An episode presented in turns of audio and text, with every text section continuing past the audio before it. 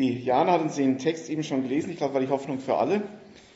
Ich finde es mal ganz wertvoll, wenn man so Bibeltexte in verschiedenen Übersetzungen liest. Deswegen lese ich jetzt noch einmal den gleichen Text nach der Luther-Übersetzung. Für manche vertrauter, für manche sicher fremder.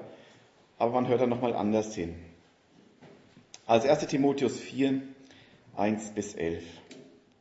Der Geist aber sagt deutlich, dass in den letzten Zeiten einige vom Glauben abfallen werden und verführerischen Geistern und teuflischen Lehren anhängen. Verleitet durch Heuchelei der Lügenredner, die ein Brandmal in ihrem Gewissen haben. Sie gebieten nicht zu heiraten und Speisen zu meiden, die Gott geschaffen hat, dass sie mit Danksagung empfangen werden von den Gläubigen und denen, die die Wahrheit erkennen. Denn alles, was Gott geschaffen hat, ist gut. Und nichts ist verwerflich, was mit Danksagung empfangen wird. Denn es wird geheiligt durch das Wort Gottes und Gebet. Wenn du die Brüder dies lehrst, so wirst du ein guter Diener Christi Jesu sein, auferzogen in den Worten des Glaubens und der guten Lehre, bei der du immer geblieben bist.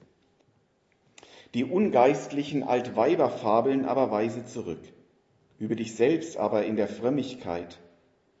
Denn die leibliche Übung ist wenig Nütze, aber die Frömmigkeit ist zu allen Dingen Nütze und hat die Verheißung dieses und des zukünftigen Lebens. Das ist gewisslich wahr und ein Wort des Glaubens wert. Denn dafür arbeiten und kämpfen wir, weil wir unsere Hoffnung auf den lebendigen Gott gesetzt haben, welcher ist der Heiland aller Menschen besonders der Gläubigen. Dies gebiete und lehre. Dein bester Freund kommt mit einem Anliegen zu dir.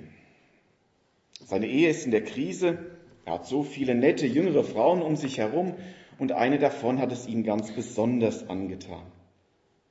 Ernsthaft überlegt er, seine Ehe zu beenden, um frei für die andere zu sein.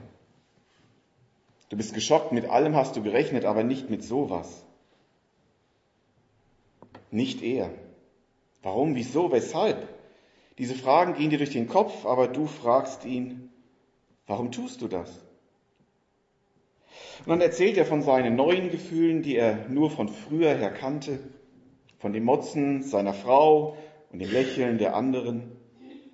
Und überhaupt, so sagt er, ist das heute ja nicht mehr so wie früher. Heute ist es doch normal, dass man sich scheiden lässt, das tun doch alle. Tun das alle? Dass zu viele Ehen geschieden werden, ist leider wahr.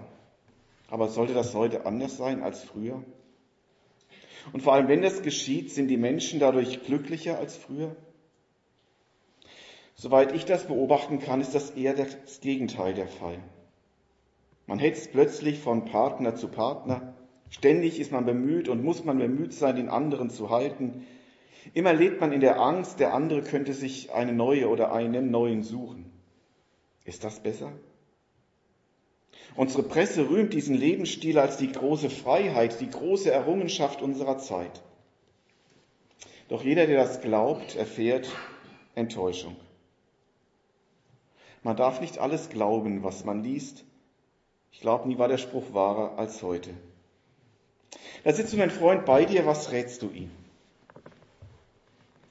Du wirst ihn erinnern an das, was er mit seiner Frau bereits erlebt hat. An die schönen Momente, wie glücklich sie waren und wie gut sie doch zueinander passen, wirst du ihm sagen. Vor allem wirst du ihn wohl ernsthaft mahnen, seine Ehe nicht aufzugeben. Nicht zu glauben, dass bei einer anderen alles besser wird. Im Gegenteil. Vielleicht wirst du ihm sogar von deiner Ehe erzählen, dass es normal ist, wenn Gefühle sich ändern, dass das zum Leben gehört und dass man älter wird und dass du vielleicht auch solche Gedanken hattest.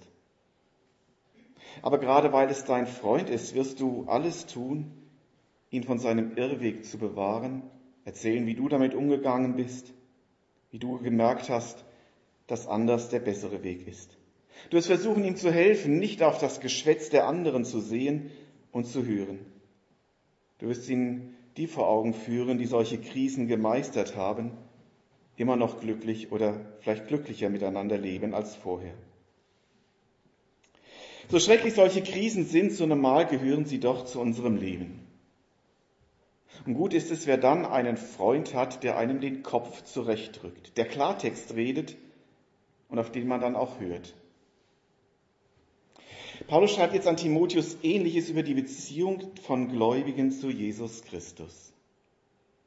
Da die Bibel ja Jesus als den Bräutigam und die Gemeinde als die Braut beschreibt, können wir unseren Glauben mit solchen Beziehungs- und Eheerfahrungen vergleichen. Und auch da die Bibel den Abfall vom Glauben als Hurerei bezeichnet, unterstreicht das noch einmal. Paulus schreibt so jetzt an Timotheus, der Geist aber sagt deutlich, dass in den letzten Zeiten einige vom Glauben abfallen werden und verführerischen Geistern und teuflischen Lehren anhängen. Was ist da passiert? Da gab es also Menschen, die sich für Jesus entschieden haben, die Christen geworden sind. Sie sind eine verbindliche Beziehung zu Jesus eingegangen, haben ihr Leben mit Jesus gelebt und jetzt tun sie es nicht mehr. Dabei sind sie, von denen Paulus hier schreibt, nicht weniger frömmer geworden als früher. Im Gegenteil, sie nehmen manche Dinge sogar ernster. Jetzt sagen sie, man muss so eng mit Jesus verbunden sein, dass er die Ehe ersetzt. Man soll gar nicht mehr heiraten. Und sie wissen auch genau, was man essen darf und was nicht und was ganz besonders gefährlich ist. Geschickt machen sie den anderen ein schlechtes Gewissen und geben dabei vor, die wahren Frommen zu sein. Und so verführen sie einige. Sie bringen sie dazu, den verführerischen Lügen zu glauben und Jesus zu verlassen. Man kann sich jetzt entsetzt fragen, warum, wieso, wie ist das so passiert und wie kann das passieren? Warum lässt Gott das zu? Aber diese Fragen führen vom eigentlichen Problem weg. Sie suchen die Ursache dann und die Auslöser in anderen, in Situationen, in, um, in Umfeldern, in Entwicklungen. Dabei hat jeder, jeder ganz persönlich für sich diese Entscheidung getroffen, nicht andere, nicht Umstände. Jeder für sich persönlich trifft die Entscheidung zu glauben oder auch wieder nicht zu glauben, so wie er sich mal für Jesus entschieden hat, man auch sagen, ich glaube das nicht mehr. Man kann auch dem Glauben, mit dem man positive Erfahrungen gemacht haben, den Rücken kehren. Die Frage bleibt, wie kann es dazu kommen, dass Paulus schreiben muss, es ist normal, dass so etwas geschieht. Was hat denn die Menschen dazu gebracht, der biblischen Botschaft den Rücken zuzukehren und, so wie Luther es hier noch übersetzt hat, Altweiberfabeln mehr zu glauben?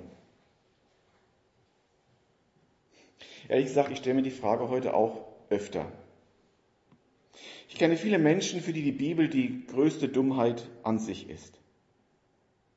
Aber selbst glauben sie total verrückte Dinge. Kennt ihr auch solche Leute? Die ernsthaft glauben, dass Steine eine Strahlung haben, die auf ihre Gesundheit wirkt. Dass unterirdische Wasseradern mein ganzes Leben beeinflussen können. Dass Sterne über die Zukunft Bescheid wissen. Ist das klüger? Altweiberfabeln. Ich muss an sowas denken. Ich glaube, jeder einigermaßen vernünftig denkende Mensch kann sich dann nur fragen, wie kann man nur?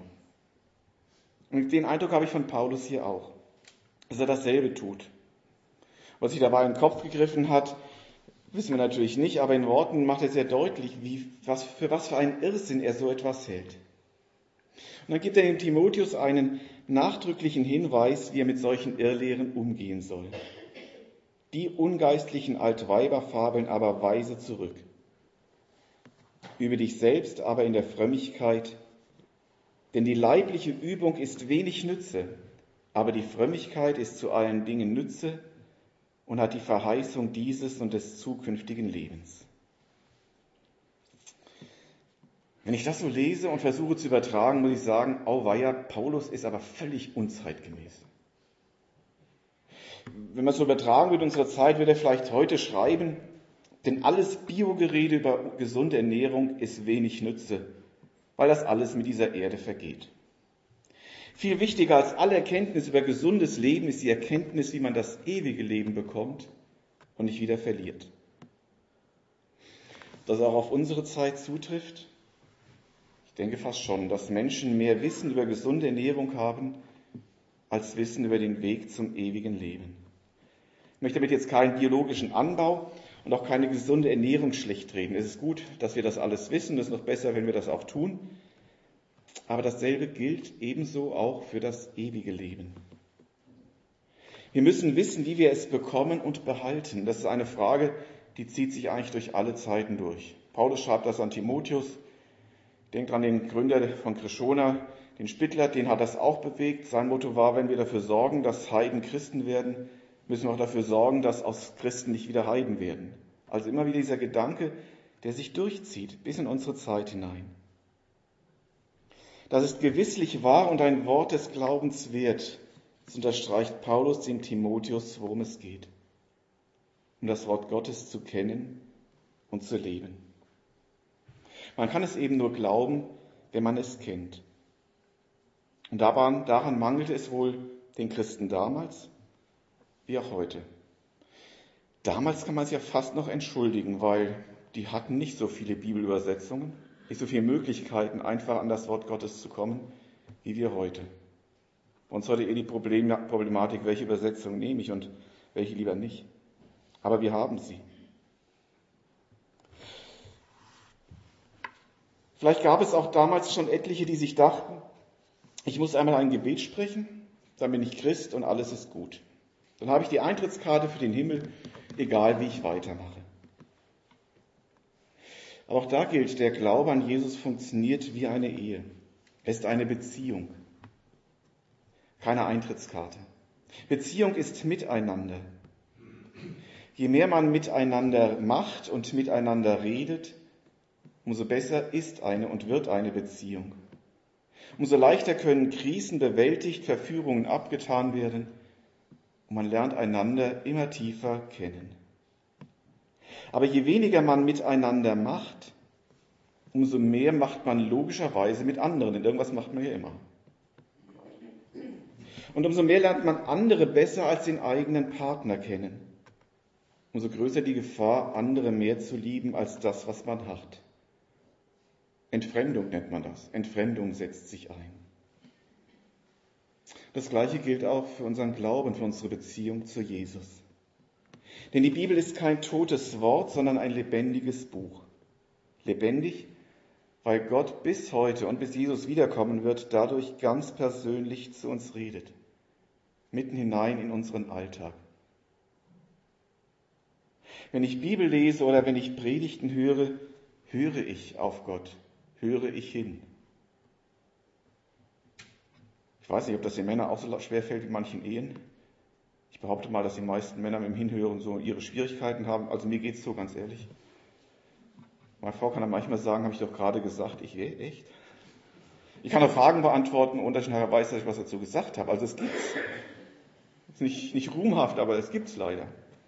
Und ich denke manchmal, ob wir auch so Bibel lesen und auch so mit Gott umgehen nicht richtig hinhören. Auch da gilt, je mehr Zeit ich mit Gottes Wort verbringe, je mehr Zeit ich habe, auf Gott zu hören, umso mehr kann er mich prägen. Und je mehr Zeit ich mit anderem verbringe, umso mehr wird anderes mich prägen. Und logisch, ich habe immer nur 24 Stunden. Die Frage ist immer, womit verbringe ich mehr Zeit? Das prägt mich mehr und das wird mich auch mehr in seine Richtung ziehen. Je weniger Zeit ich mit Gott verbringe, je weniger genau ich auf sein Wort höre, umso empfänglicher werde ich zwangsläufig für anderes Wissen, für andere Erkenntnisse. Und dabei kann die Beziehung zu Jesus Schritt für Schritt verloren gehen. Und auch das geschieht oft genauso schleichend, wie eine Ehe in eine Krise rutscht, bis man irgendwann an den Punkt kommt und merkt, wir haben uns ja nichts mehr zu sagen. Oder entdeckt, das sind ja andere viel interessanter. Aber eben dagegen hilft nur das, was du hoffentlich als guter Freund oder gute Freundin auch deinem Freund oder Freundin raten würdest. Erinnere dich an das, warum du dich für diese Frau entschieden hast. Lerne sie neu kennen. Kehre um von deinen falschen Gedanken, begreife, welcher Verführung du auf den Leim gegangen bist und dann mach einen Neuanfang. Dasselbe macht Paulus und Timotheus hier auch in Bezug auf die Beziehung zu Jesus. Und dafür leben und arbeiten sie. Paulus schreibt, denn dafür arbeiten und kämpfen wir. Und da schreibt Paulus, als er im Gefängnis sitzt. Für Jesus. Dafür arbeiten und kämpfen wir, weil wir unsere Hoffnung auf den lebendigen Gott gesetzt haben. Welcher ist der Heiland aller Menschen, besonders der Gläubigen.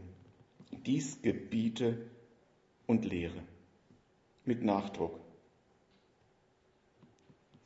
Wie gute Freunde ermahnen sie die Christen, bei Christus zu bleiben. Ermahnen, das heißt einem auch ins Gewissen reden. Sie daran zu erinnern, dass Jesus allein der Weg zum Heil und zum ewigen Leben ist. Und sie werden nicht müde daran zu erinnern, es auch dann zu sagen, wenn es die anderen nicht hören wollen. So etwas nehmen doch nur gute Freunde auf sich. Oder ein paar psychisch Verbote vielleicht auch noch. Aber in der Regel machen sowas gute Freunde. Nur gute Freunde wagen es aus Liebe und Freundschaft die Wahrheit zu sagen, auch wenn es weh tut. Gut hat es, wer solche Freunde hat oder selbst so ein Freund ist. Wollen wir das sein? Wollen wir hören, wenn andere uns das sagen? Gut wäre es. Nee, gut ist es. Amen.